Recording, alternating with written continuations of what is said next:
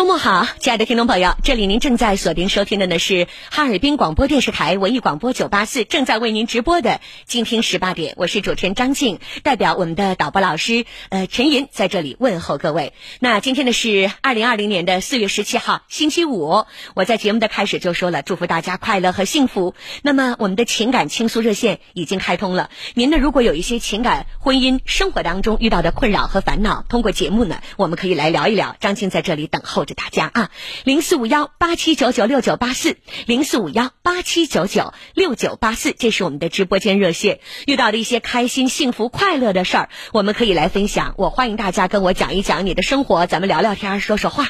如果呢最近遇到了一些困扰，有一些烦恼，不知道该怎么去解答，我也欢迎您呢打进我们的热线，我跟您一起来连线聊一聊，说一说你的生活。我呢如果能够帮您减少那么一点点的烦恼，那就是已经很快乐、很开。心新的事儿了。好的，我们的热线正在开通，零四五幺八七九九六九八四八七九九六九八四，这是我们的直播间热线，欢迎大家的拨打。那在节目的开始，我们来关注一下天气的情况啊。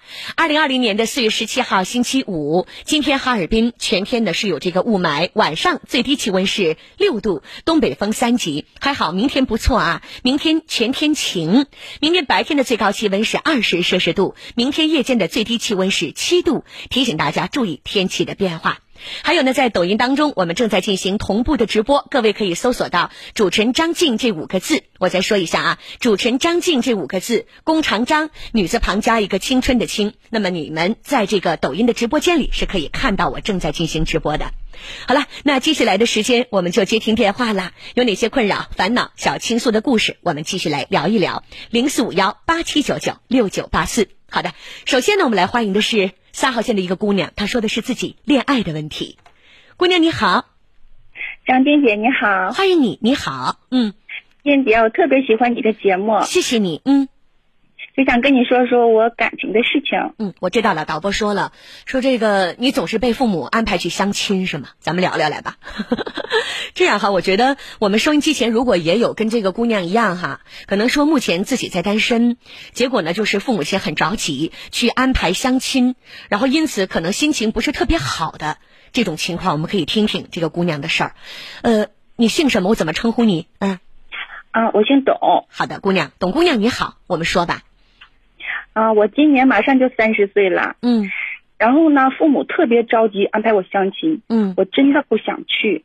嗯，就是被安排多了嘛，就感觉像买菜似的，两个人见面，啊嗯，两个人见面就把那个年龄、身高、体重、工资、家庭相貌，等等等等都拿出来比较，嗯，哎，真的让我觉得就是毫无意义。我我问一下，你是做什么职业的，可以吗？嗯，我是做那个销售的。你做销售，能不能跟我讲一讲工资是多少呢？呃，三千左右吧，是基本工资吧？如果销售提成加在一起，大概会有多少？过没过一万？嗯，过不到，过不到。那有个四千左右就不错了。四千多块钱，嗯。然后你接着讲。然后我就觉得找一个那条件呢，差不多相当的，嗯啊，他们就是这么凑合着过了。那都是我父母的那辈人就是那样的嘛。嗯嗯，所以你就不想。对吧？就是啊，就说白了，哪怕相亲你遇到条件什么都合适的呢，你其实是排斥相亲这种行为，我可以这么理解吗？对对对对，是这样是这样。嗯嗯，我们有听友已经开始在我的这个屏幕当中留言说，昨天就已经 被安排相亲了。呃，你你说说你的感觉，嗯嗯，你说就是两个人在一起。然后就是觉得条件相当了，觉得行了，就这么凑凑合着过了。嗯，你说结婚呢，以后又得生孩子，嗯，生孩子又得房子啦、车子啦，就为这些问题发生争执了。嗯，就像我父母他们那样。嗯，我也不觉得这有什么什么幸福感。嗯，那你理想当中的婚姻应该是啥样的呢？我觉得就是。好几种啊，这场景我们都想过。嗯，一个就是说在那个工作中啊、学习中啊，嗯啊，志同道合的、比较了解的、有感情的这种。嗯，然后呢，要不就是在那个生活中邂逅，嗯，某种场合下这种比较浪漫的那种。嗯，呃，或者是说，呃，日久生情那种。就是说从小到大青梅竹马，呃，感觉比较好。然后呢，多长时间之后啊，因为上学呀、工作就分开了。嗯。然后若干年之后，哎，突然不认识了，偶然之间就是呃重逢那种。嗯。我觉得这种也也比较好。就总之，你是接受结婚的，你并不是想说一辈子单身，你只不过是觉得你现在这个年纪还不着急，而且你非常排斥这种被父母亲去安排相亲的这种感觉。对对对。嗯，因为你跟我们的导播，你说 你说，我就觉得有些事情就是我觉得我还不是那么太着急结婚，然后呢，没到瓜熟蒂落那种。嗯。像三十了这种，就是怎么说？工作压力也不是那么太大，我还享受享受一下单身这种生活。嗯嗯，好吧，嗯，那我想呃聊一个话题，因为你刚才呢跟我们的导播老师说，呃，由于你总被你的爸爸妈妈安排相亲，所以你和父母之间是已经产生了一些争执。嗯嗯嗯。这个争执严重到什么程度呢？怎么说呢？就是不能提这个事儿，他要提呢，我就想发火；要不提的话，我们平时你真的发火了吗？嗯，有时候就是就是叽的歪的吧。那叽的歪的，就所谓的这个叽的歪的，可能到那个时候就已经是口不择言了。对对对，对吧？我们北方的朋友知道叽的歪的是什么意思，但是我们外地南方的一些听友，包括我们的观众，可能不明白我们这个哈尔滨话叽的歪的是啥意思。这个叽的歪的指的就是，呃，激闹了啊，激闹了，或者就生气了、焦躁了、态度不好了、情绪激动了。对，就是不想往下说了。那你觉得你跟父母亲这样去交流，父母亲是否伤心？你觉得这样的交流方式对吗？你理性吗？我也知道这样不对，他们也是有时候哈，看我心情好的时候得跟我说，呃，稍微磨叨一点。说句实在话啊，说句实在话，董姑娘，你结不结婚？你这一辈子到底是有个人爱你，相扶相老到老，还是说你一辈子单身，没有管，没有人管，没有人问？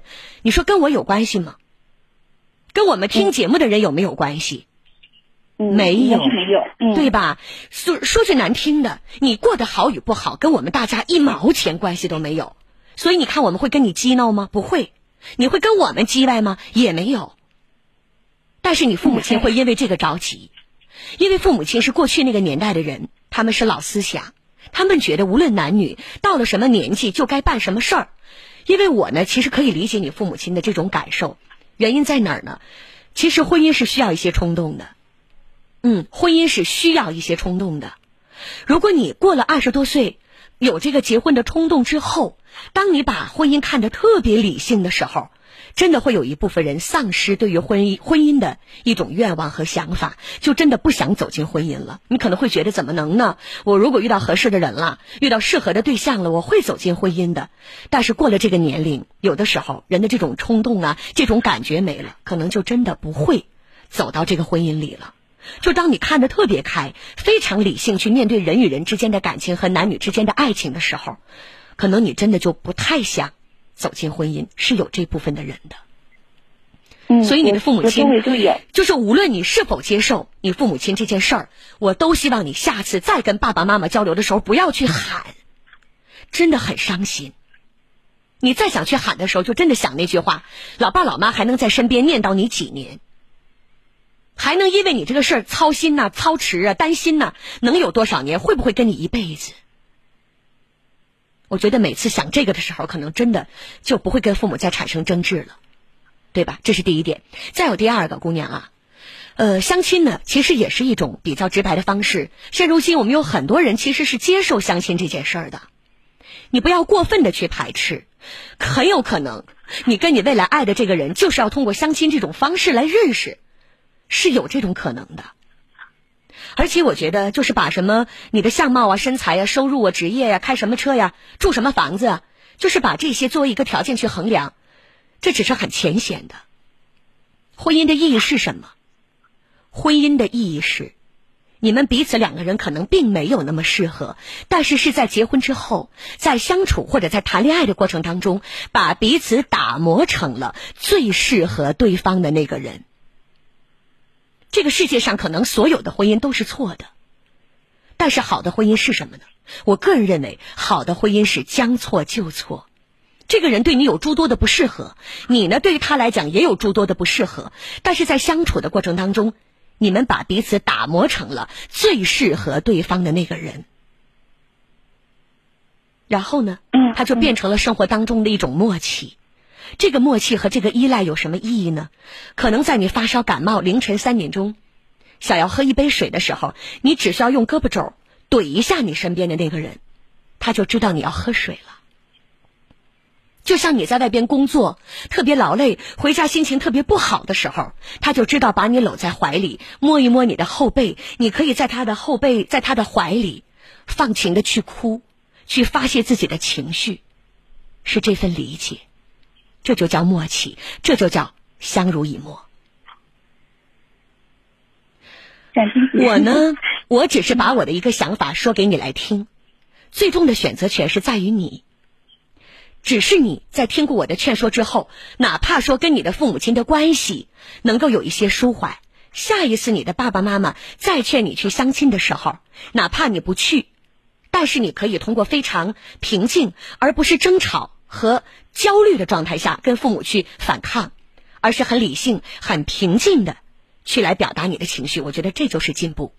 那么在和你的父母亲很好的沟通之后，更多的也让你的父母亲去放心，因为老人更多的是想在自己百年之后能够有一个人接替他们，更好的去爱你，是不是这样呢？嗯，张静姐，嗯，你说的让我很感动，嗯所以我说好的婚姻啊，可能说条件等等这些，它是需要一一这个一种选择，但是最重要的婚姻当中的感情，就是那份默契，就是那份相濡以沫，而这个默契就是他懂你，在你需要什么的时候，在情感上他能给你支撑，能够给你陪伴，好吧？我真的希望，无论你通过什么样的途径去认识这个人，只要他是你所爱的，只要你们彼此在生活当中能够培养出这样一种情感，那我觉得你的婚姻就是成功的。无论你们用什么样的一种方式去相识和相知，你说对吗？嗯，你说的对，嗯好吧啊，我们有好多听友想跟你聊聊这个话题，你听听看啊，这样你可以观看我们的抖音直播，也可以呢再继续听收音机。我们有经验的人或者有这个经历的人，想要以过来的身份来聊一聊自己的观点，你也听听看，好不好啊？嗯，好好，张静姐好，嗯不客气，再见。我们来听听四号线的张女士是怎么说这个事儿的啊？张女士你好，你好，张静老师。嗯，我是张静，你好，啊，我吧结婚也比较晚，我嗯三十岁才结婚。我从二十四岁开始找对象，都是以相亲的形式。您是老资格的相亲对象了啊，说说吧。是是是。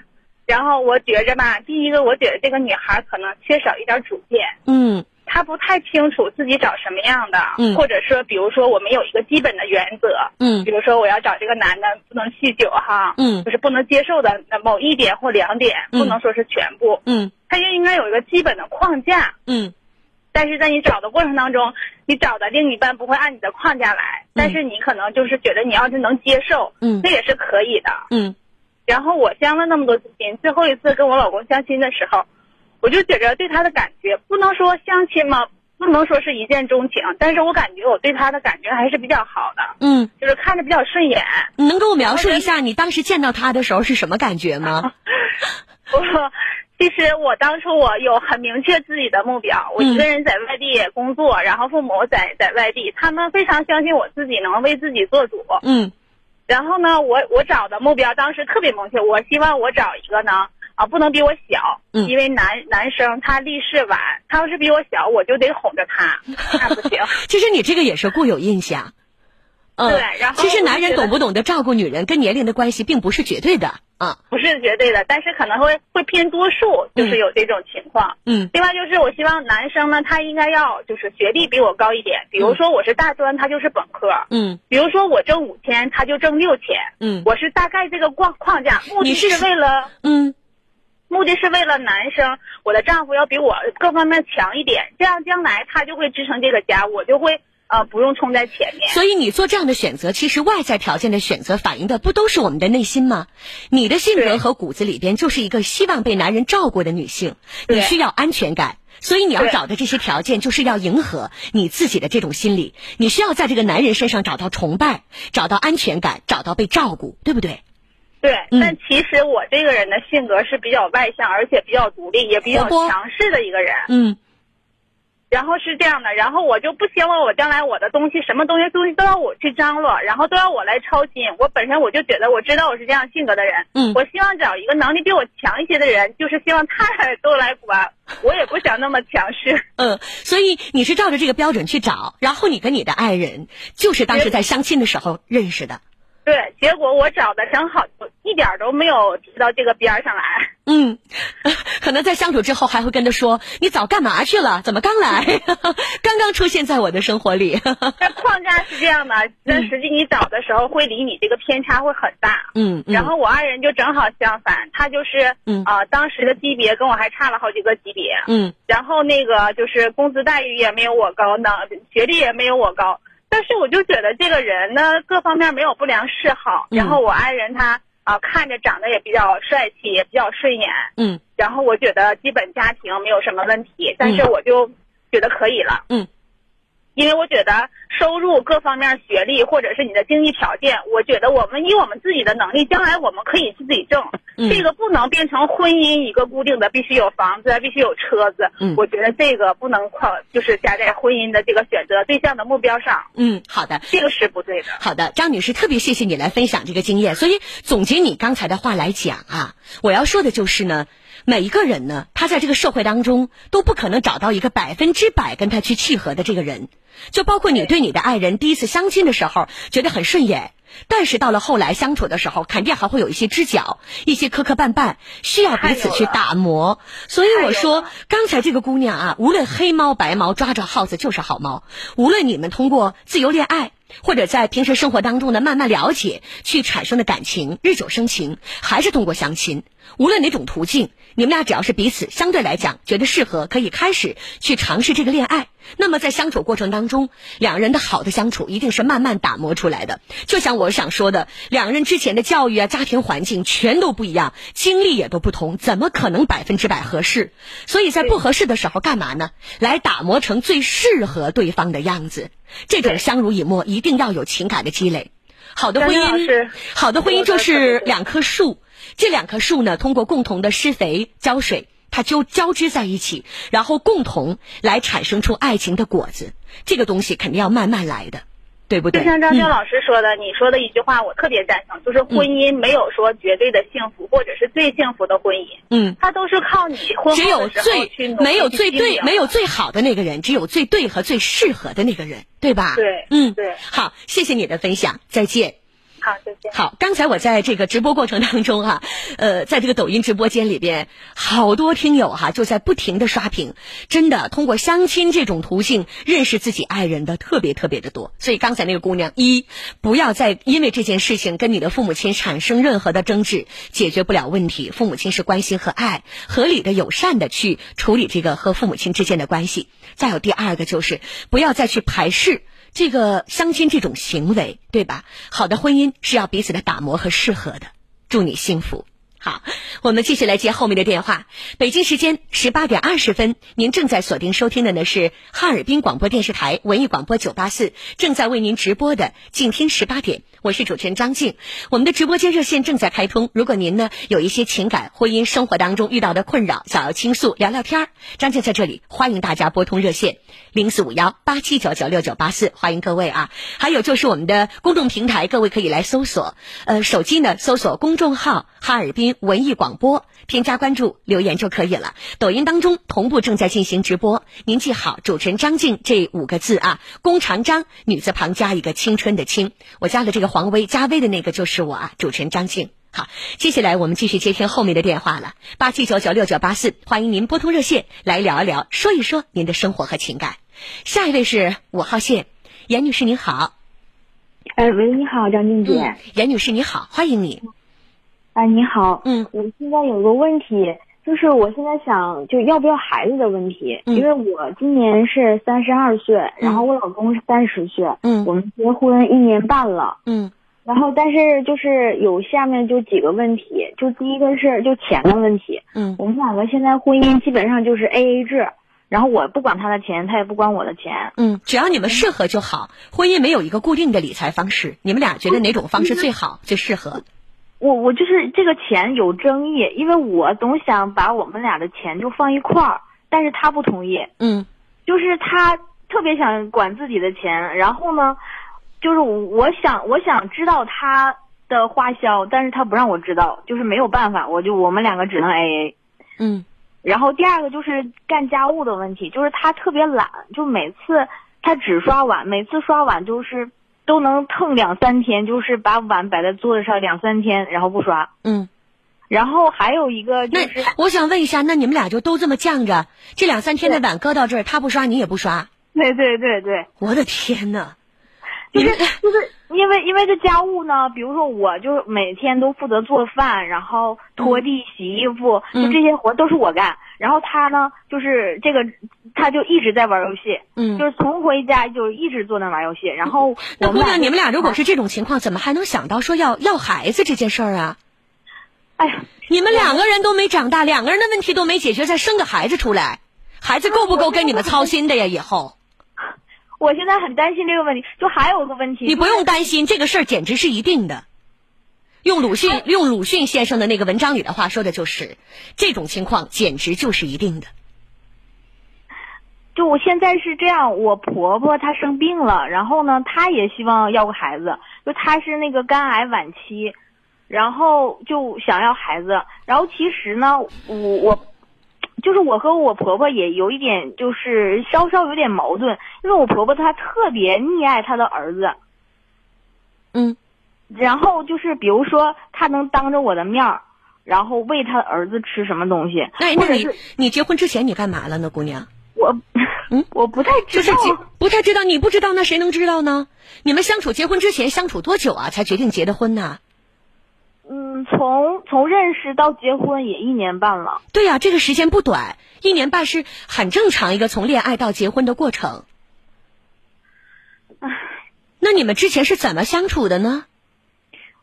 我们之前，嗯，之前我没有发现他这么能玩游戏呀、然后不是这样的因为你们在你们在谈恋爱的时候，你对他的要求和结婚之后你对他的要求是完全不一样的，对对对吧？结婚之前他也照样玩游戏，但那个时候你们没有组建家庭，你对他的要求不会太高。对对结婚之前你也能看出来，他的妈妈对他特别好，甚至到了溺爱，别人看见别人都看不下去了，就是已经二三十来岁的人了，还得是张嘴他妈给喂饭。其实你都知道，因为那个时候你没往心里去。呃对，可能是对对。那你说怨？谁呢？这个人不是说跟你结婚之后才变了的，人家结婚之前就是这样的，这可真是表里如一、始终如一，人家没变心。这是你自己选择的，你说你能赖到谁呢？你们这种情况下，你居然跟我探讨要孩子，姑娘，太可笑了。就像我刚才讲的，孩子跟你们操多少心？你们俩一个碗搁到那儿，就是因为他也不刷，你也不刷，你们俩犟到那儿，一个碗搁到桌子桌子上，三天没人刷，难道生孩子让孩子替你们刷碗吗？我真的特别担心这个。哎呦，你你你竟然还笑得出来，姑娘还笑得出来呀！哎，你不用去跟我讲他妈妈怎么怎么样爱孩子，他妈妈爱自己的儿子太正常了，天底下没有哪个父母亲不爱自己的孩子，回娘家你爸你妈也照样爱你，对吧？你改变不了，你觉得在婚姻当中能改变对方吗？这是不可能的。一个人从心理学的角度来讲，基本上在十六岁往上到二十四岁之间这个年龄。他的人格和三观早就已经形成了，超过这个年龄，你再想通过恋爱结婚，你的三观，你受的家庭教育去干扰他，让他去想选择相信或者以你的方式和三观去过日子，你休想，姑娘，不可能。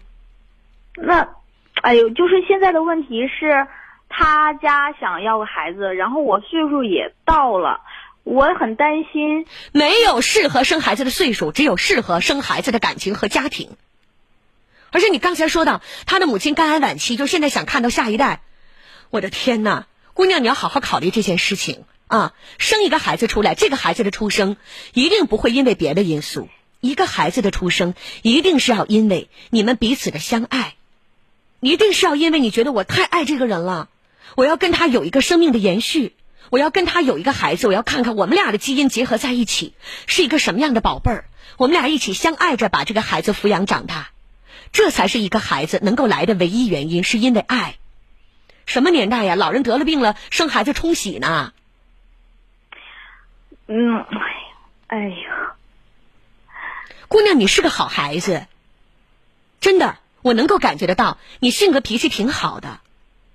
但是真的，这段婚姻太幼稚了。就是我觉得我在婚姻里边是很孤独的，然后我也很独立，就是我自己赚钱，然后自己花，然后还得就是我还得给他做饭，还得照顾他。婚姻里的独立是好的。我一直在说过一一句话啊，我从来没有觉得女性做家庭主妇低人一等，我也从来不觉得去工作的事业女性就比家庭主妇好。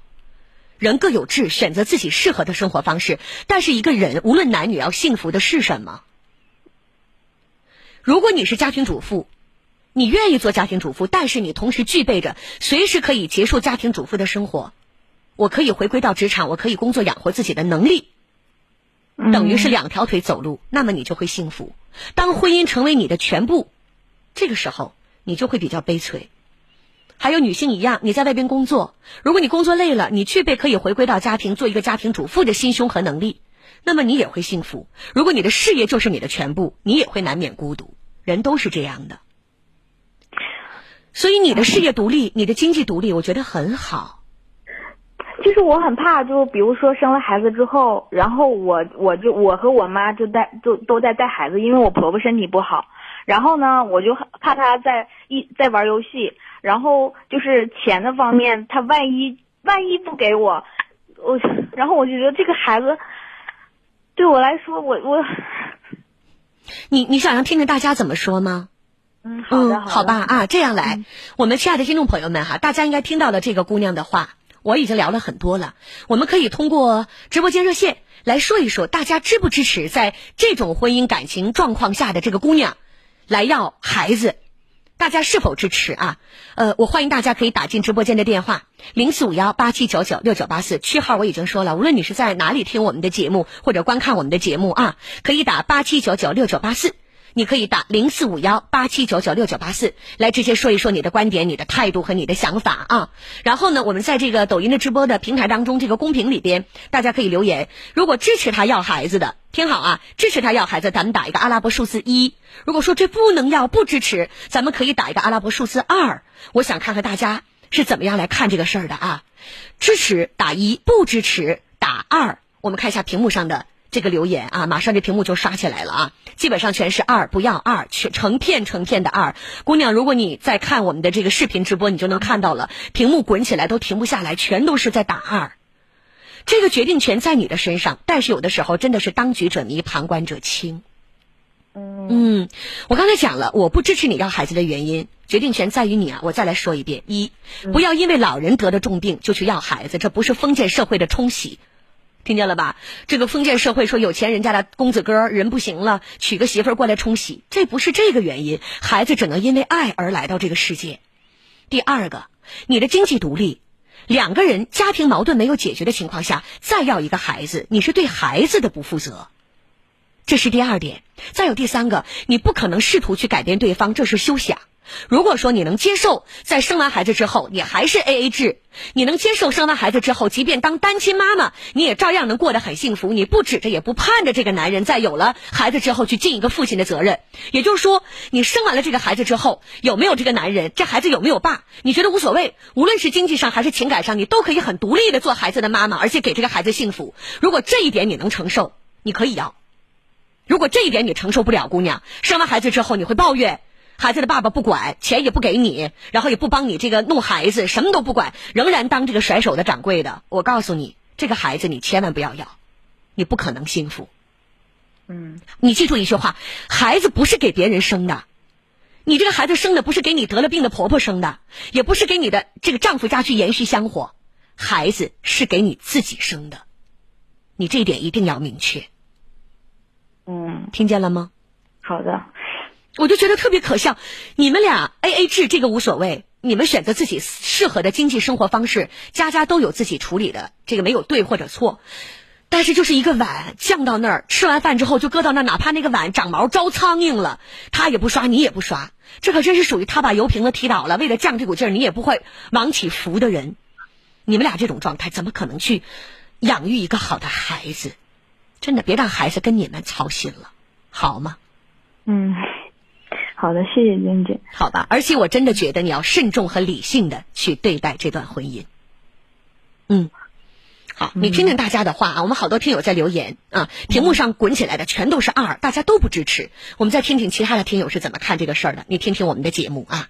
四号线这位是童女士，童女士你好，啊，你好，张静，欢迎你啊你好听节目啊。嗯，您怎么看？我在做饭嗯，我说说我的想法啊。嗯就是因为他跟我儿子年龄差不多，嗯但是我感觉他这个年龄跟他说那话不相符。嗯他还是有文化的人，怎么能说出来就是让孩子给婆婆要？婆婆有病了，怎么怎么地的？对孩子不是给你和你老公要吗？对是的吧？，这个孩子一定是给自己生的，是我要这个孩子，而且就他的情况来讲，他必须能够接受，他一个人如果做妈妈，一个人来养孩子，他都觉得可以没问题，这个才是他能要孩子的基础。想都不要想，你知道吧？嗯我要是他妈妈，那我觉得他那个自己的亲妈妈也是，那还不怎么不给女儿出一点主意呢？嗯，谢谢你的评论，再见。三号线这位是，呃，你好，我看一下啊，请请导播老师跟我们的二号线联系一下，再等一下啊，我再来接六号线的孙先生这个评论的电话。孙先生你好，哎，你好，张静。欢迎你，孙先生，请讲。嗯嗯，谢谢。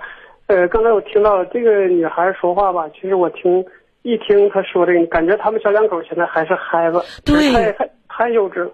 呃，还有她自己的这一个想法，就是不单是自己不成熟，现在我觉得吧，就是要不要孩子，这个在我看哈还是其次，最主要的是应该考虑他俩的婚姻。嗯因为这个，她一听她说她丈夫和她之间的这个生活当中的琐事上的一些个表现，对，啊，一看他俩吧，就是太不太不成熟了。再一个，呃，就就无论有没有孩子，就是他俩这种生活方式，假如他母亲、他婆婆有一天哈，就是百年了，这个男孩，我觉得搁他跟前，他要找到他母亲那个影子，他不是那个成，就是能顶门的那种感觉。嗯这只是虽然听的是他的一面之词，但是给能影射出来他的这个这个家庭状况。而且还有一点，我都能甚至想象得到，现在如果要了这个孩子，他们俩以后的日子是过成什么样的？可能在吵架争执的时候，就会说：“你看，是你妈当时这个弥留之际都快活不了了，我在怀孕生的孩子，你们家不感谢我，还跟我吵架。”这个孩子不是给老人生的，对对对，特别这个传、这个传统观念太可怕了。嗯，就是他呃，这个即便是要孩子，就绝不能因为这个理由。对，再一个，我我觉得他最重要的，他现在应该像你后来提到的那句话，嗯他应该考虑一下，慎重考虑一下他们俩的婚姻。是的，谢谢你的评论哎。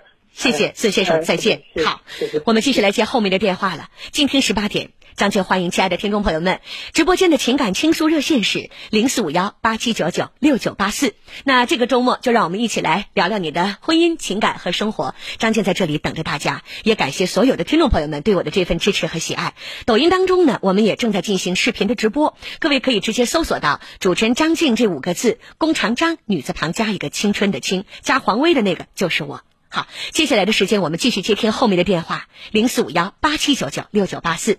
接下来是一位先生，这个先生是预约跟我打的电话，他这个故事我觉得，我想说的太多了，大家留在直播间里锁定我们的频率，你听听这位先生的话啊，他是怎么想的？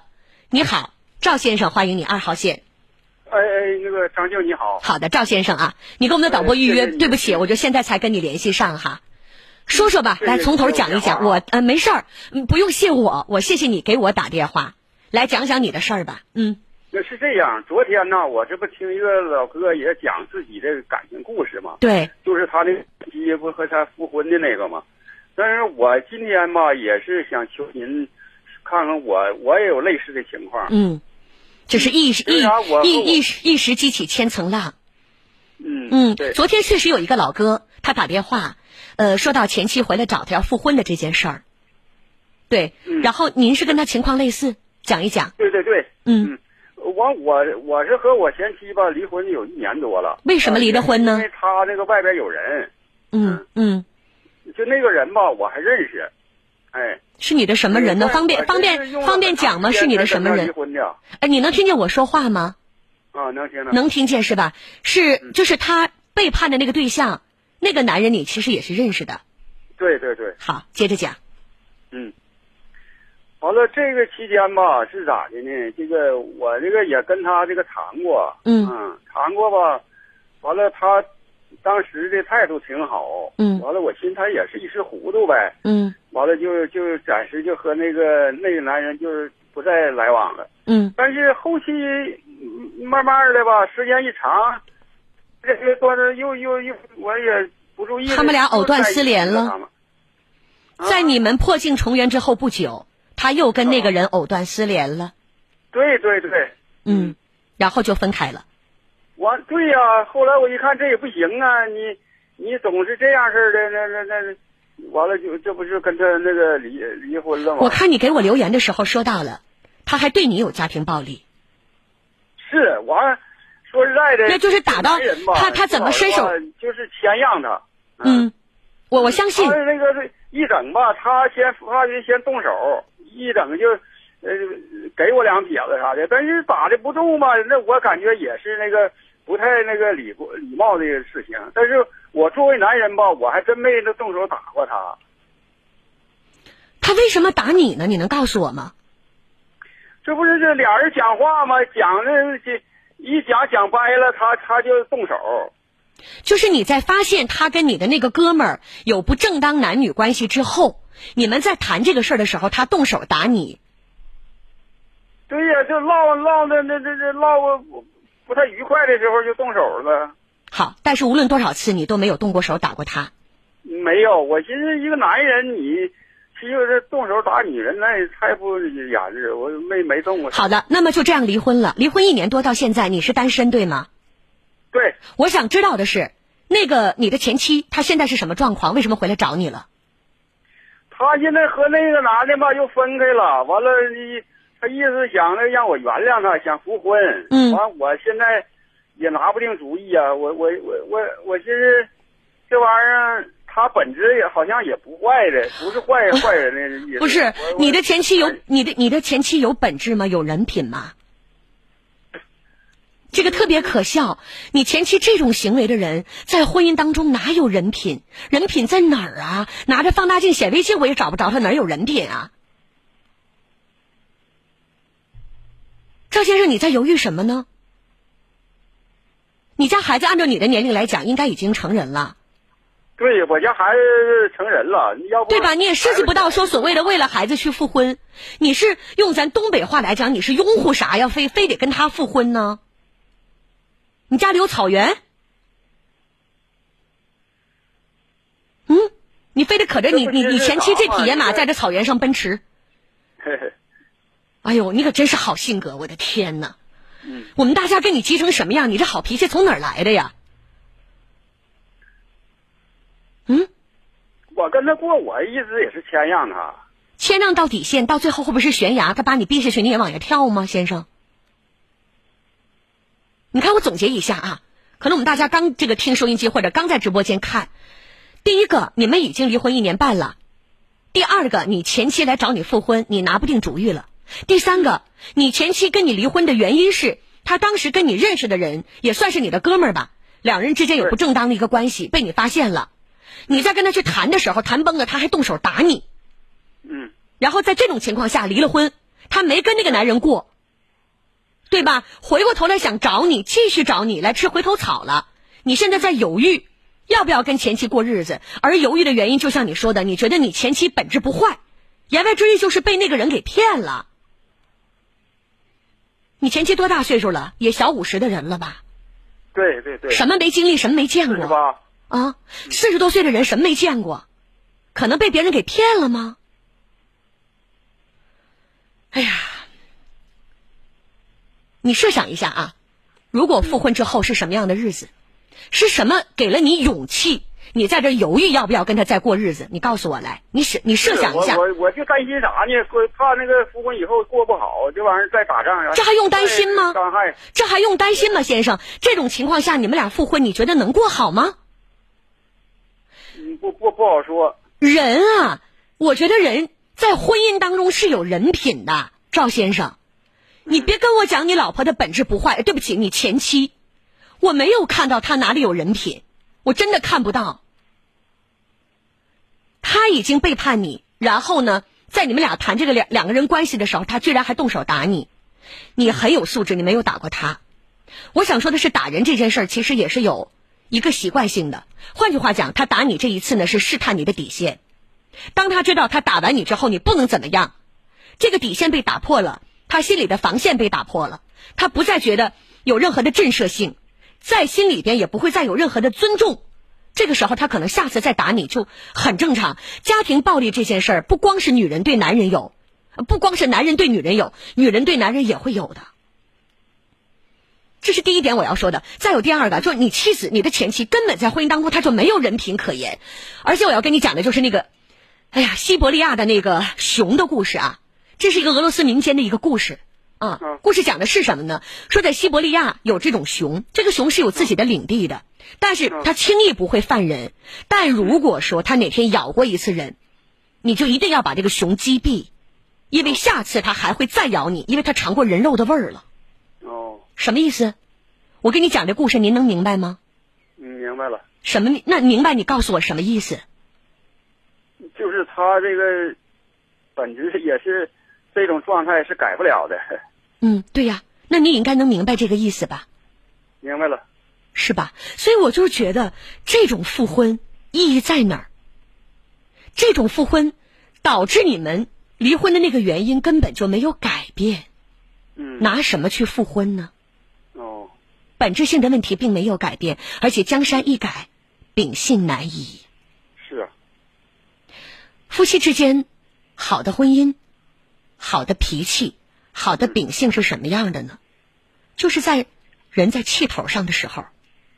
人在这婚姻当中哈，比如说在这个气头上的时候，嗯，我想去干伤害你的事儿，我想去说伤害你的话，但我没有，我能在气头上把我想出口伤人的话咽回来，我在气头上的时候想把伤害你的行为收回来，这个就叫婚姻当中的人品。但是你的前妻没有，她为了自己的一己私欲，她想伤害你就伤害了，对吧？他想破坏这个婚姻，他就破坏了，他没有顾及你，是这样的吗？是的呀。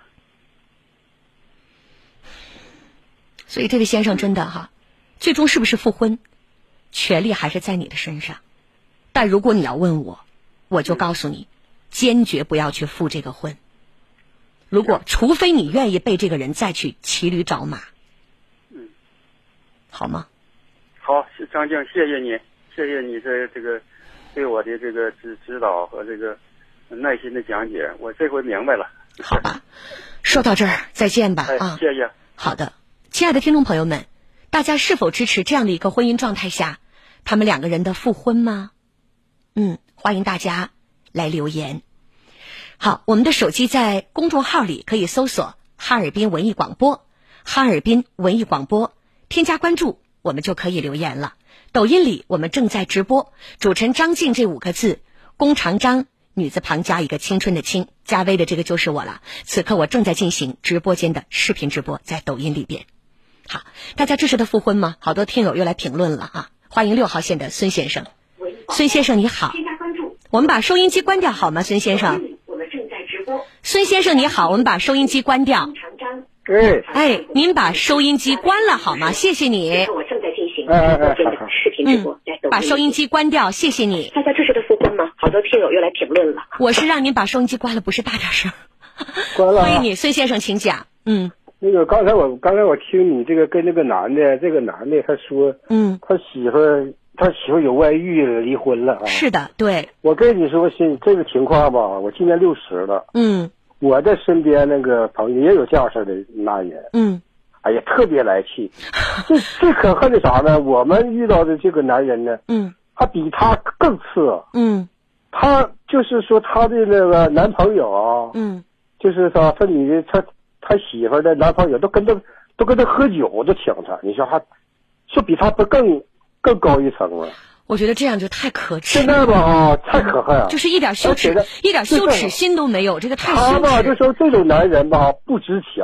嗯，他就他就喜欢喜欢，就是有就是好像他他跟他媳妇啥情况？跟你说啊，我在我分析当中，我介绍这些都好几年了，嗯就是，呃，什么蛤蟆瞅绿豆对眼了，他媳妇怎么的他都是好，嗯他都认为是好的，就舍不开离开。就是你出轨也好，咋的也好啊，哎，他就是心里边放不下，嗯真有这样事儿的，嗯有都好几年了。嗯像我们大家伙在我们身边玩的时候，嗯也有这样事儿的，他们他们还行呢，嗯一年多两年多就离婚了。嗯我们这个朋友在一起玩的时候，能有的五六年、七八年的，他就在一起喝玩。嗯，但关我们都瞅着，都知道他他媳妇跟他，都是你们你们都知道，只有当事人自己不知道吗？他也知道，他也知道吧？因为啥呢？一他的朋友，他俩都好朋友，他都认识。就刚才他说的是，我们都认识，嗯是也是在一起喝酒呢，还，他都戴绿帽子了吧？还跟人喝酒呢？我们都说的，我说你这绿帽子戴的，你应该戴的严点绿。啊，他他啊他说啥呢？哎呀，这是这是我亲身我亲身听听的哈，嗯亲身经历。嗯他他说啥呢？嗯哎呀，女人就这样吧，你看不比他不比他更更恶毒。你这好了不行，不知道这男的听不听？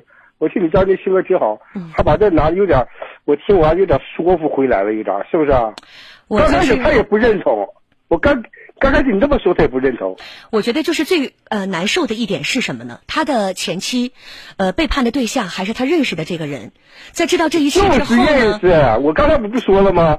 都在一起喝酒，都认识。像我们见的这太多这样事儿的，嗯，都认识，啊还在一起喝酒，还请他呢，有的。我觉得就是刚才说最难受的一点就是这个先生说他的前妻本质不坏，说就是被别人给骗了。我在想这叫什么本质？本质来讲，这个女人哪有不坏？这个人品简直糟糕透了。就是习惯，他就是习惯，就是说啥呢？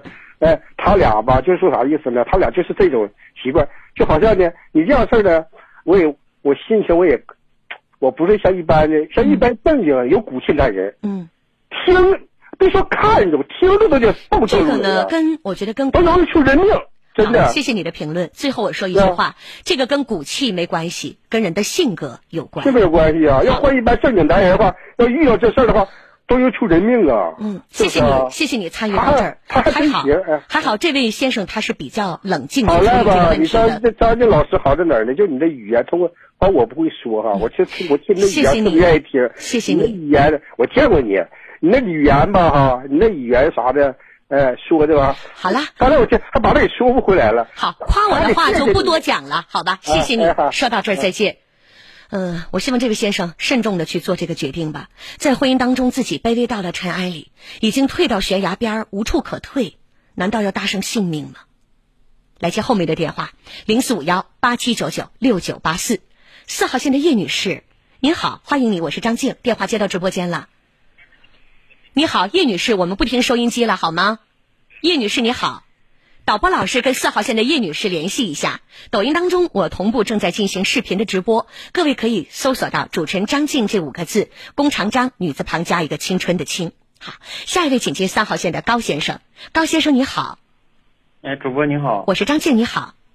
哎，你好，你好，嗯就是我想我我想咨询你一个俩事儿啊，就是说，嗯呃，我一个朋友介绍介绍我你你那个直播间，说你说你很好，因为我现在谢谢。我我在我现在因为我现在在大连，嗯。听不到听不到您的主您的直播，嗯，那完我的朋友说你直播的可好了，就是天天在听，好，咱们切入正题好吗？嗯。嗯，行，完了就是我我媳妇儿也是跟我要要离婚，嗯。我俩现在是二婚嗯，你们俩就是本身已经是再婚了是吗？啊，对，现在已经还没离呢，她现在就想跟我俩离婚，非常着急。这么着急离婚，那就是外面有问题了。呃，反正我听我的朋友跟我学过，说他的外公现在还是有你们结婚多少年了？四年，怎么认识的？嗯、在网上认识的，结婚之前认识多久？之前认识，也就是能有几个月吧，为什么那么着急结婚呢？当时哎、就是俩人感觉挺好的呗，感情好四个月、几个月也太短了。嗯嗯，确实那个时候他还不叫爱，我觉得那个叫两性、异性之间的吸引，荷尔蒙的因素更大，了解更少。嗯嗯，也有可能是，也许是，好，那现在他提出跟你离婚，选择权也不在于你，他铁了心要离婚，你同不同意都得离。对对对，因为啥？因为现在我俩有债务问题，现在嗯，债务问题只能依法去处理了。详细说一下吧，这债是怎么欠的？欠了多少钱？这个这个债就是我俩共同呃在哈尔滨做买卖了，完了之后欠的这个债，我有信用卡那，欠十多万块钱，完了他也有信用卡，他信用卡欠了多少我不清楚，完了他在他家信用社农村信用社借了十万块钱，嗯。完了我也有我的签字嗯。和和按的手印儿，你知道嗯，还有他还有他妈给我们抬的钱，抬了三万块钱，有我俩的签字也是，是这样的，他嗯嗯，就是现在其实是不是离这个婚，我们已经不用多说了，你知我知，嗯大家也都知，这个婚肯定是要离了的。嗯，嗯那么在离婚之前，这个，哎呀，债务关系呢，我跟你通通过这个法律的角度来说一说吧，好吧？嗯嗯呃，不一定都对，但是起码来讲八九不离十吧。第一个，嗯婚后欠的债务，怎么样能够算作是共同债务，需要共同来偿还呢？得看嗯借的这个钱，在借钱的时候你是否知晓，那么借的这个钱是否用于婚后的共同生活，你要满足其中的条件。或者换句话讲，你借的钱，即便他不知道，但这个钱也是用于你们婚后的共同生活了，他也算作共同债务。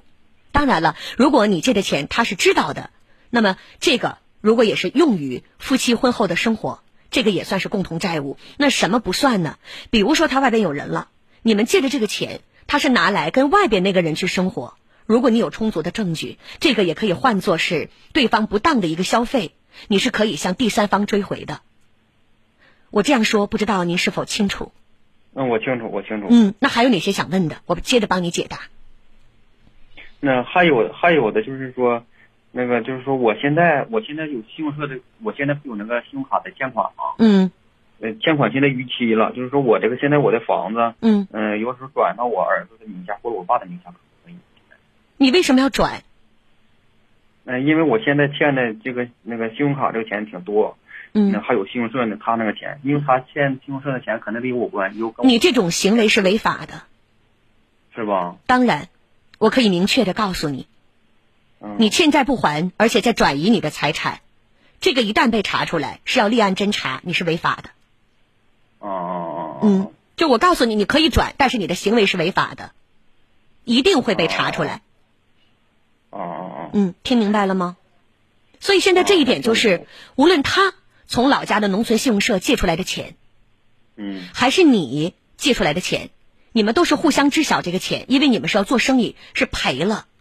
所以为了做共同的这个生意，也是婚后的生意，你也借了钱，他也借了钱，包括抬的钱呢，怎么怎么样，所有这些钱，你们都是共同知晓，而且也没有背着自己去往别的地方花。你你在外边也没有养人，这个钱你们没有用来给婚外的人干嘛，他也没有用来给婚外的人干嘛。所以在这种情况下，一般是视作你们婚后的共同债务，离婚之后是需要共同来进行承担的。啊，那他他跟我说的，他说他咨询了律师，嗯他咨询律师说的，说你这信用卡这个钱，就是说要想分给他一半的情况下，我必须得有各种的流水，还有那消费的流水什么的。嗯，这这个这个就是要证明你们借的这个钱是用于婚后的共同花费了。啊，因为我俩消，因为我俩消费的这个明细我打不出来，就是说这个借款这个，就是说借这个钱这个明细，嗯我转给他的明细我都有。嗯，你转给他或者他转给你，这个无所谓。嗯，这个细节咱们就不用去讨论了。我就是告诉你，他借的钱和你借的钱，只要是婚后共同来进行花费的，或者经商赔了的，这些无论有没有你的签字或者有没有他的签字，这个是都算作婚后的共同债务关系的。啊，都是婚后的。就是什么情况下不算？你再理解一下我这个话，我再重复一遍，也是做最后一遍啊。他比如说在外边有人了，然后呢，他借的这个钱他没有告诉你，你也不知道，或者你知道他借钱了，但是这个钱他没有用于你们的婚后共同生活，他而是拿这个钱在外边买了房子，跟那个男人在一起，或者给那个男人买了这个名表啊、名包啊，或者怎么样。这种情况下，啊、那我明，你是可以追回的。听见了吧？所以这是一个基础，这是一个大的方向。具体来讲，那个债务怎么分，你们可以协议，协议不成就只能通过诉讼的方式来进行共同的承担，要看法院的宣判。啊，我现在就寻思打断一下主播，就是我现在如果说他起诉我的话，我我占不占什么优势你起诉他或者他起诉你，谁作为原告或者被告都无所谓。都无所谓是吧？对，这个无所谓谁是被告谁是原告的，谁起诉都不要紧。关键现在是他是铁了心要跟你离婚了，这么着急离婚，我觉得可能就是因为这个钱的问题，或者外边有人的问题吧。对对对，嗯，对，好吧。呃，缓过头来说，刚才说法律这个帮助我说完了，回过头来我们再来讲，先生，你现在觉不觉得你们的婚姻是个笑话？哎呀，我现在想起来是确实是，对吧？你们本身都是离过一次婚的人，两个人在网上是不是通过一些这个社交软件认识的？对，就是就是微信上认识，对吧？社交软件上认识了，认识之后相处才四个月，什么都不明白，也不了解，稀里糊涂就登了记，结了婚了，就这样过日子，然后在一起经商，还不怎么样，还赔了个底朝天，嗯，对吧？彼此了解不够，婚姻的基础根本就不够。你们没有一个很好的感情基础，怎么可能心往一起想，劲儿往一处使？当那种刚刚认识、见面之后，那种男性、女性只是一个荷尔蒙的吸引，那个热情劲儿下去之后，靠亲情、靠人品、靠责任的时候，你就能看出来你们的感情不够，这个问题到底有多大？没有感情基础，何谈责任？嗯嗯。你们这种就是遇到问题之后，马上想的是怎么保全自己，就像你现在想的，把这个房产赶紧转移给孩子或者转移给你妈。我告诉你，那是犯法的。我最后再说一遍。哦。好吧，先生，嗯。嗯，行，那我就知道了。可能呢，你会顾虑。哎呀，我都现在再婚了，我现在再离之后，我才四十岁，我肯定还会要再找。难道我人生要三婚吗？不要考虑这个。不要考虑这个。你记得，无论是头婚、二婚，或者是三婚，我们欢迎的是正确的婚姻，而不是发婚。只要不发婚就好。有的时候，可能结束一段错误的婚姻，是纠正自己人生方向的一个机会，也有可能是新生活的开始。嗯嗯，好吧。我也是，我也是这么想。嗯，好，说到这儿，再见。好，我们继续来接听后面的电话吧。今天十八点，我们正在直播。抖音当中的平台大家看好，我也正在进行视频的直播。主持人张静这五个字，弓长张，女字旁加一个青春的青，大家呢可以直接来呃我的抖音呃视频当中可以看到我啊，别忘了加微的那个就是我。好，我们继续来接后面的电话，直播间是零四五幺八七九九六九八四。下面这一位我们请进的是六号线吗？张女士，张女士你好。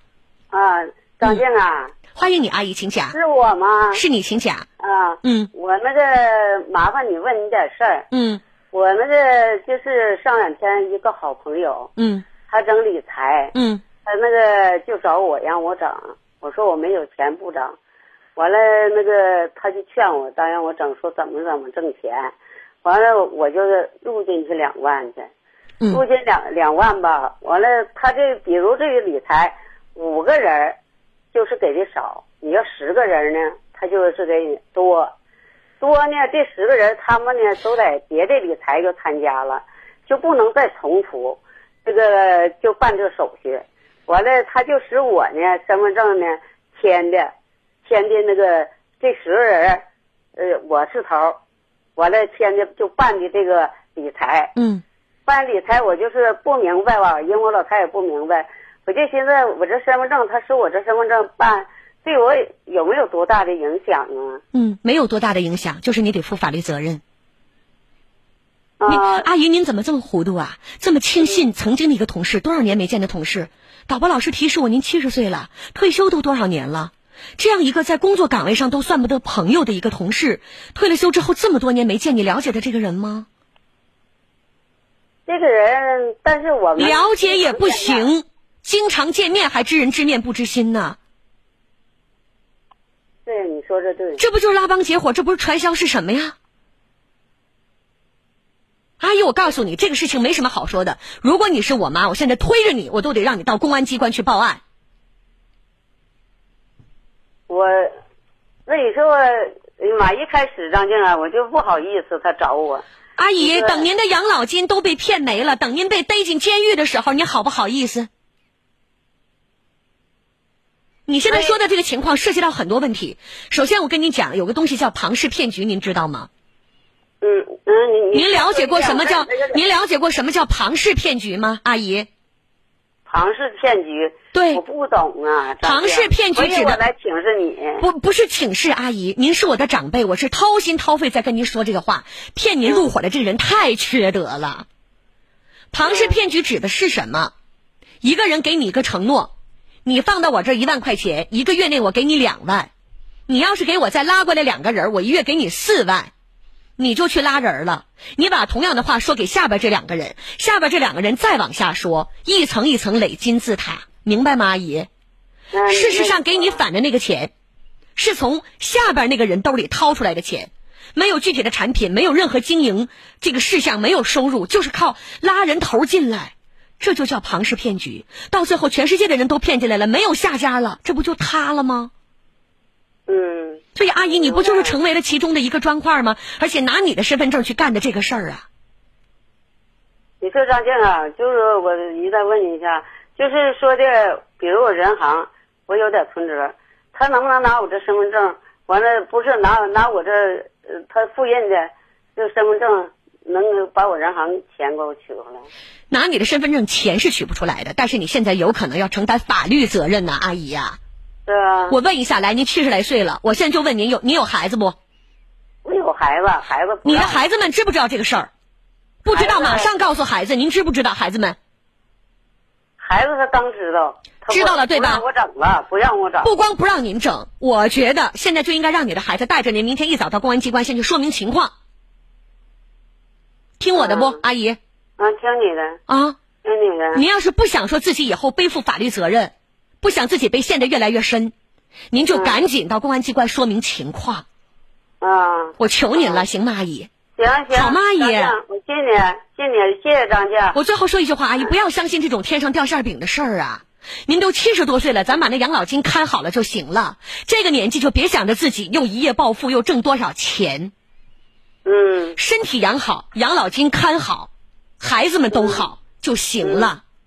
那行行行，张静，我谢谢您。好的，阿姨。我就是不明白，我就挺是。我该说的说了，阿姨啊，说到这儿再见。明白了，再见。好的，再见。来接后面的电话。刚才叶女士掉线了，叶女士您好。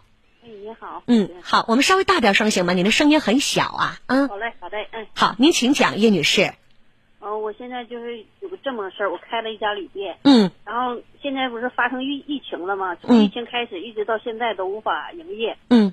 呃，然后那个我的合同是到年末，嗯。到年末，然后那个我们现在营业不了，就先跟房东协商，嗯，给我退还剩余租金，嗯。但是我们我们合同上是有这条的，或者是顺延租顺延租期。嗯。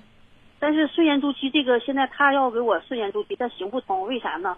我们是在二楼开旅店，嗯，居民楼里，嗯，现在那个政府部门一概下令，一再下令说不允许以后，嗯，这个居民楼道里不准开旅店，嗯，这就所以说就没法没法达成和解，嗯，嗯，我现在应该怎么办？你是根本就没有办法再经营了，对，所以现在你的想法就是要退回。还剩余的房租，哪怕只退回一部分，但是由此房东和你之间产生了分歧，对吧？对。房东怎么说的？就房东就说意思从现在开始给往后延续，只能同意延续。对，什么时候开业？意思就是给你延到。如果不开业也不退还，对吗？他就压根就不谈这个事儿，就要给你。他谈不谈不要紧，我要问你们当时签订的合同，租房的合同。上面有没有写？由于不可抗力因素，你不再能这个承租房子了，他要给你退回多少房款？有没有写？写了，可以怎么写的？在不可抗力的情况下，他给我退还剩余租金或顺延租期。嗯，好，如果是这种情况，对方不谈，那就只能走诉讼了。哦，现在对，是这样的啊，我只能跟你讲什么呢？因为在疫情防控的这个现阶段，我们彼此无论做什么行业的，都是互相理解的，对吧？那如果说您跟房东去协商。协商如果可以，这当然你好我好。但是协商如果不行的话，你只能通过诉讼方式。因为我们的政府呢是说鼓励这样的事情通过协商去退或者减免，但是并没有法律的强制规定。这个时候呢就要看你们当时的合同是怎么签订的。那么在合同约束的情况下，如果对你有利，这当然好；但如果对你没有利，也只能依法来进行执行。嗯。听见了吧，叶女士？所以这种情况下，您就起诉。我个人觉得，如果那句话您加了，挺好的，就是不可抗力因素不能再经营，他要退回多少房款，有这一句条文，可以试试看起诉能要回来多少。嗯，嗯，好的，好吧，嗯，说到这儿，再见。再见。好的，现在是北京时间的十九点零六分，亲爱的听众朋友们，您正在锁定收听的呢是哈尔滨广播电视台文艺广播九八四正在为您直播的。静听十八点，我是主持人张静，代表我们的导播老师陈莹，欢迎大家。每天晚上呢，我们的节目都是十八点到十九点三十分准时为大家直播。那您有哪些情感婚姻生活当中遇到的困扰，可以通过我们的节目来聊一聊。张静等候大家。直播热线是零四五幺八七九九六九八四。零四五幺八七九九六九八四，我们欢迎各位。抖音当中呢，我们也正在进行视频的直播，大家可以收听收看，可以直接搜索“主持人张静”这五个字，弓长张，女字旁加一个青春的青。我们继续来欢迎亲爱的听众朋友们。好，继续来接听后面的电话，八七九九六九八四。五号线有一位岳阿姨小评论，我看看是哪件事儿。岳阿姨您好。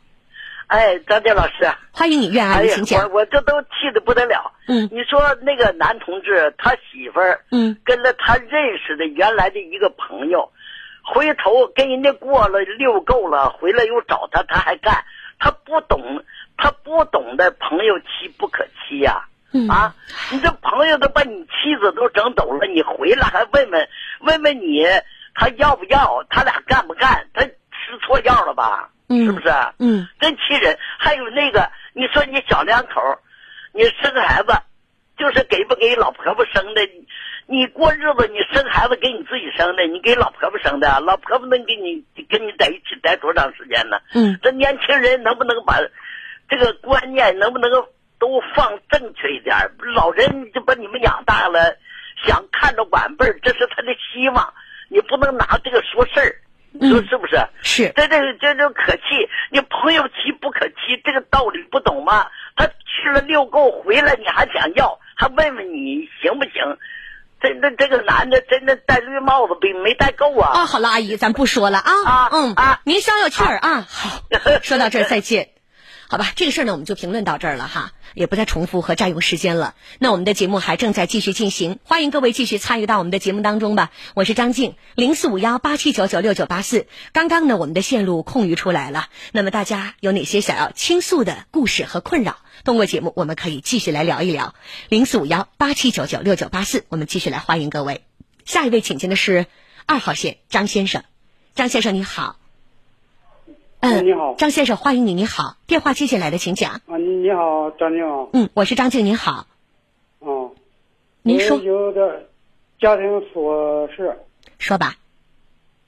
那个，我这个俩儿子，我是。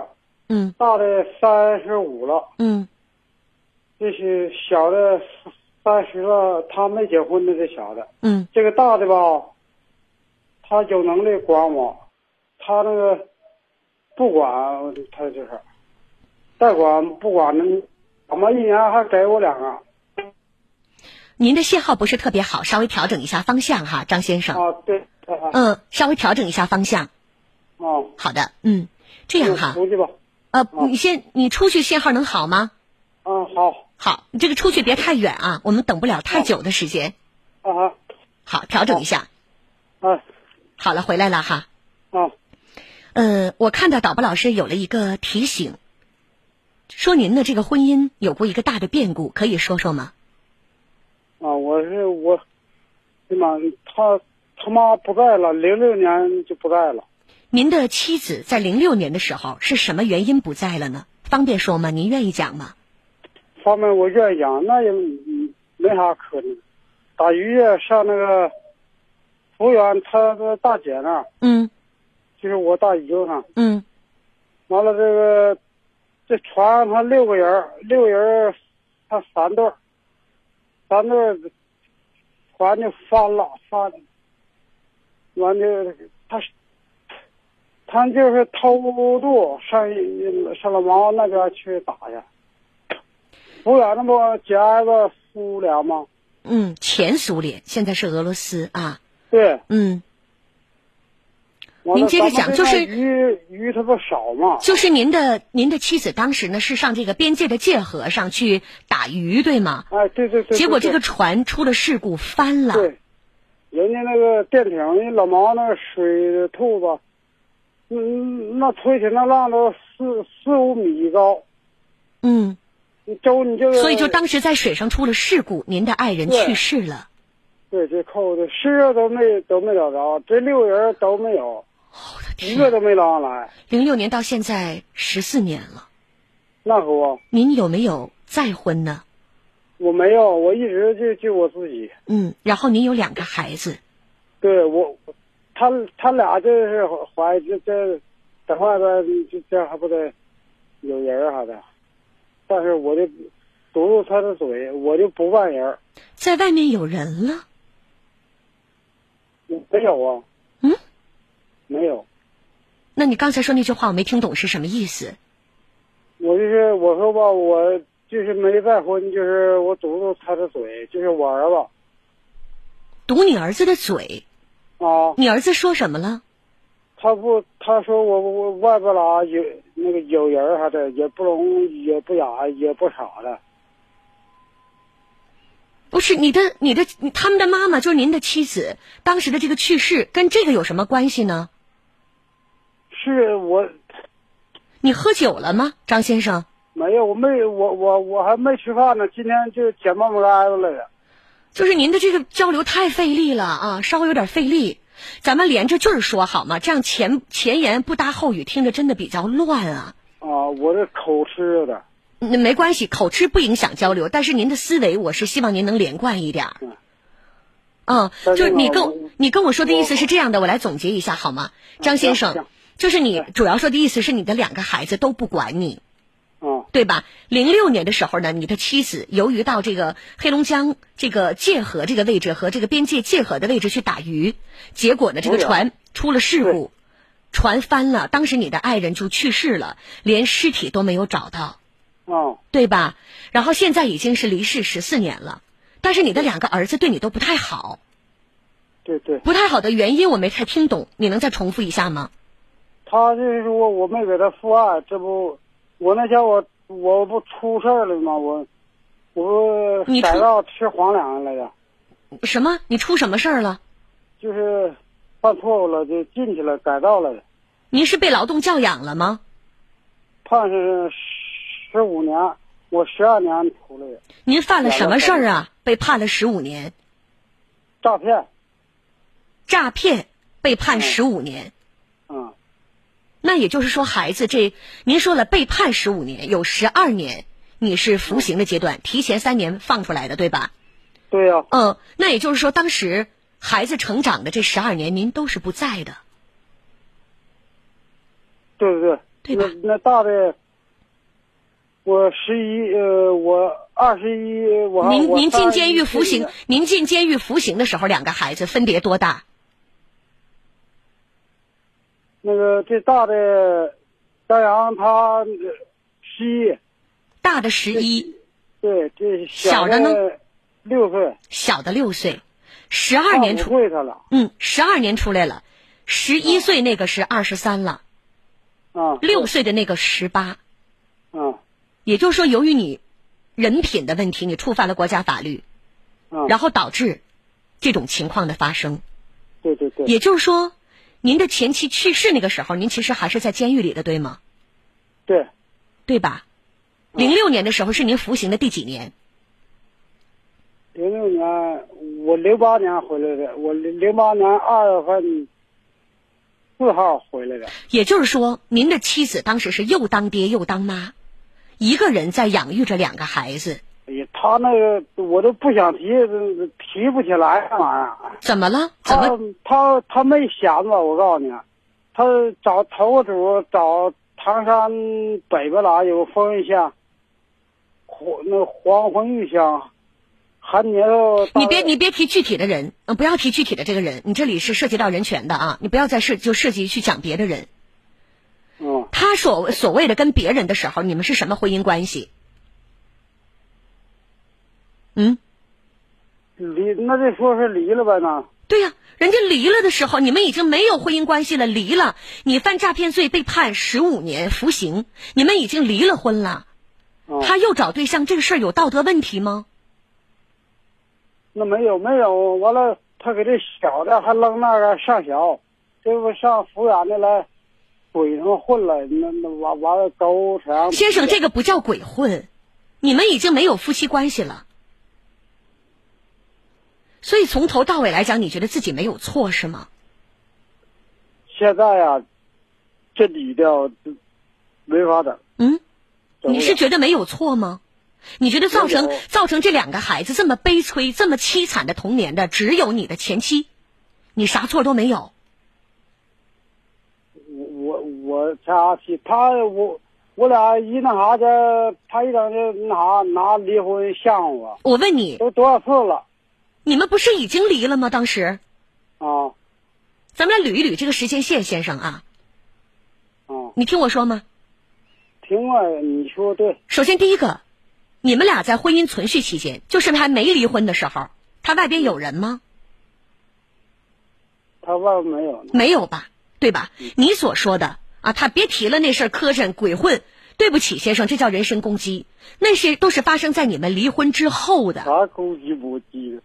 但是我和你说啊，就你主办那个节目吧，确确实挺对老百姓挺有那个，连我自己我都我都公认，不叫我我听你这个节目，你妈听五六年了我都。嗯。这都没下。咱俩咱俩还能咱们俩还能正常沟通吗？能。能沟通吗？我刚才说你这是对你已经去世的前妻一种人身的攻击，你说你你说攻击母鸡，你觉得尊重吗？哦。你就包括你说你没喝酒，大家都不信你没喝酒这件事儿啊。张静啊，就是那个我说一声，连那个广播前的听众们，就你们好，我给你们那个就是啥，祝您在星光那那什么呢疫疫情都身体不是你别你你说这个干嘛？就是你祝不祝这个健康？我谢谢你。你今天喝了多少酒？我今天呢？哦，你告诉我你喝了多少？我今天还是中午那个喝。中午是一直喝到现在吗？没有。那你喝了多少酒？到现在还没醒酒吗？醒酒了。嗯。都啥时候了还没醒酒？醒酒了。你中午喝了多少？你看你说的话，那个，咱就你你咱俩还一家子，完了。哎呦我的天哪！看着我。对不起，我跟你不是一家子。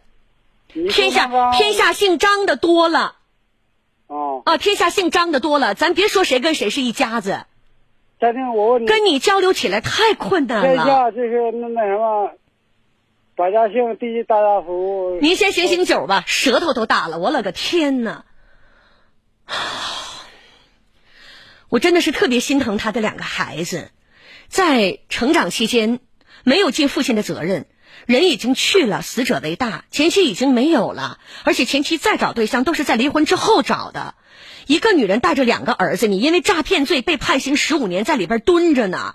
你的前妻找对象不正常吗？她不得养两个孩子吗？她得多难过。一个女人下河去捕鱼啊，养两个孩子，会说的不如会听的。你有什么资格去指责人家？说人家道德品质有问题？有问题的是你。你亏了这俩孩子是你亲生的。所以依法来讲，确实对你有赡养的义务。但如果说这不是亲生的孩子，假设来讲这是你的养子或者继子，你没有尽过抚养义务的，到老都没有赡养的义务给你。法律救了你，我不能跟你讲感情，只能跟你讲法律，只能说法律救了你。你有没有想过，你的两个孩子十二年没有见过亲爹，一个女人带着两个儿子怎么过？十五年没有丈夫，她有男朋友不正常吗？在离婚之后找。哎呦，真的是出离愤怒，太，太气愤了。你看啊这个酒鬼的话，就是不能信。大家想要评论的，欢迎各位来留言啊。手机可以搜索公众号“哈尔滨文艺广播”，添加关注留言就可以了。抖音当中也正在直播，主持人张静这五个字大家可以搜索到。工长张女字旁加一个青春的青啊，工长张女字旁加一个青春的青，主持人张静加微的这个就是我，我正在直播。直播间的情感倾诉热线零四五幺八七九九六九八四八七九九六九八四，我们继续欢迎大家，欢迎各位的评论。接接后面的电话吧。三号线尹先生，尹先生你好，你好，欢迎你，请讲。那个我那个今年五十二岁，嗯，完那个我那个是二婚，跟我在十年之前认识我现在这个妻子，嗯。完了之后呢，就是这十年当中呢，就是首先说明一点，经济独立。嗯。就是他上班，他挣的钱他自己绑的。嗯。而家里所有的开支花销呢，是我来承担。嗯。完了之后呢，又我用他的名呢，给他买了一一栋楼。是婚后买的对吗？婚后买的。你们登记了吗？登记了。嗯，那无论写你的名字还是他的名字，都是婚后共同财产，区别不大啊。对对对，就是我就想的这个二次二次婚姻了嘛，就是想好好过过到老嘛。嗯完了，那个家里的就是所有开支花销都是我一个人承担。嗯就是他那时候有一个女儿，我有一个儿子。嗯完了，但是呢，这个都不牵扯家庭，嗯因为他姑娘呢，你这个当初就是说这个做生意啊，我借的借的姑娘钱也好，嗯他这个车是给他姑娘，那都都还了。嗯那么现在最近出现一个什么情况呢？嗯，嗯，我呢就是这个想在您的电话被捂住了，注意一下信号好吗？现在呢好了，保持这个位置别动，讲。啊啊，现在呢就是说在上周日，就是今天不周五吗？嗯上周日完了之后呢，就是这我跟他说，我说这我要在我儿子城市买个楼，一呢是咱们养老，嗯二来讲话就是咱们俩到老了就得靠一头。嗯他当时就问我，说你写谁的名？我说我写我儿子的名。嗯我说早晚这房也得给他，他就心里不平衡。嗯完了之前呢，我取出来一部分钱。当我再去取钱的时候呢，银行说你这账号给冻结了，我就非常生气。嗯完了之后呢，我就是那天可以说的，我也是喝了一下午的酒。完了之后就挺生气在哪儿呢？你说你跟我十年，你的钱你自己把的，完了之后呢，我在你身上练房子上花了四十多万。完了之后，你说我要拿我的钱去买房子，你你跟我说也行，不但你不说，你不言行，给我把我自己我的账号给我冻结了。完了我就生气回来呢，就给他打了，你动手了？对，动手了。当时情绪可非常控制。你之前打过他吗？还是说这是唯一的一次？呃，打过两三回，因为都是因为这个他他家这些事情，没有因为什么？你打习惯了，不是习惯了。你咋不打男的呢？我跟你说，还有一次打他是什么原因？你听我说，你听我说一说，张军老师啊，那个他前年的时候身体不好，完之后呢，就夏天嘛，带着他和他姑娘就是出去吃野饭，在回来路上开我车，回来路上他姑娘开，因为我喝酒了嘛，当时，完了我安个雨达，他就跟他姑娘说，他说这个姑娘你回去之后也安你出这雨达吧，你这车，他姑娘说啥呢？我不我不安，我要是安的话，等那换新车时候再安。因为这个当初他离婚的时候，咱就不用说实际原因，就按他说的话是他前夫有外遇，找了这个女人生的孩子。我说姑娘，你回去之后吧，我说你光哄你什么？我没听懂。就他这个前夫，嗯他这前夫就是说的这个有这个外遇之后，嗯他俩离婚的嘛。嗯离婚之后呢，一直他俩之间有一个孩子，完了姑娘是跟他爸在一起住。我说姑娘，你回去之后吧，你不能光哄你爸，我说你得哄这个女的。我说毕竟这女的挣钱，你爸是说白了给你打陪衬。他姑娘说，我才不哄她呢。他当时就说这句话啊，他哄她有啥用？他爸也没钱啊，买房贷款，买买做买卖贷款，要管也得你管，要要帮也得你帮。我坐在后边嘛，他坐副驾驶，我就非常生气。回来完了之后呢，我就骂他，我说你这个傻逼，我说你像哎，你别在这说这个话，啊，你干嘛呢？不是先生，您怎么说话带脏字儿，然后还打人？那本来就是他本来就是的话，你可以代替，你可你可以说我当时骂人了，说脏话了，啊，这样代替不可以吗？你非得把当时说的那个脏话在这里重复一遍吗？不好意思，那不好意思，不好意思，不好意思，不好意思。